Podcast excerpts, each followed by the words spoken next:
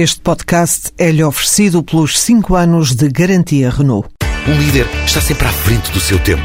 Em alguns casos, 5 anos. Qualidade Renault. 5 anos de garantia ou 150 mil quilómetros em toda a gama. O Boletim de Primavera do Banco de Portugal tem uma estimativa bem interessante sobre os efeitos de cortes permanentes na despesa pública.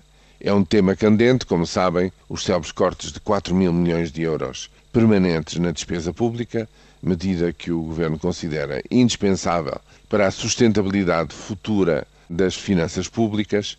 Este boletim traz a estimativa de um corte equivalente a 1,5% em 2014, que é o ano principal sobre o qual incidiriam esses cortes, cortes que se sabe que incidirão sobretudo na redução da despesa com funcionários públicos e com pensões da Segurança Social.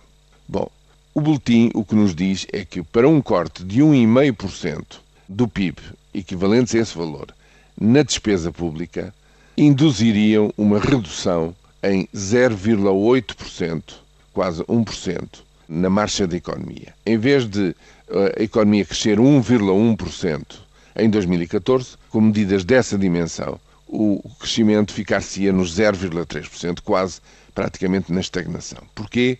Bem, em primeiro lugar, porque há uma redução no consumo privado e essa redução incide também, em parte, no investimento, já que tem um efeito negativo, por exemplo, na compra de casa própria e, portanto, no investimento em construção dessas mesmas casas. Portanto, o impacto é efetivamente muito forte.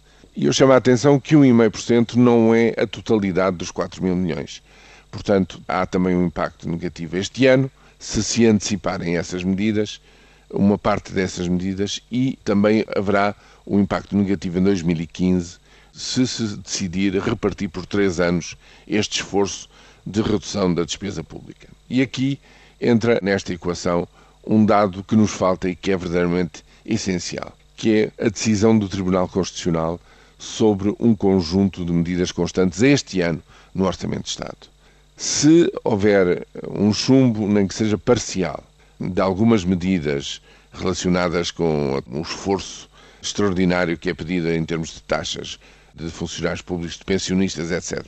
Enfim, se tiver que haver um esforço adicional em termos de redução na despesa, então, efetivamente, a marcha da economia, tal como está prevista no boletim de primavera, pode ser afetada já este ano e não só no próximo. É isso que está em cima da mesa e, portanto, para percebermos minimamente o que é que temos pela frente e os sacrifícios que vão continuar a ser pedidos, o que nós temos que ouvir agora é o parecer de 13 juízes do Tribunal Constitucional deste país.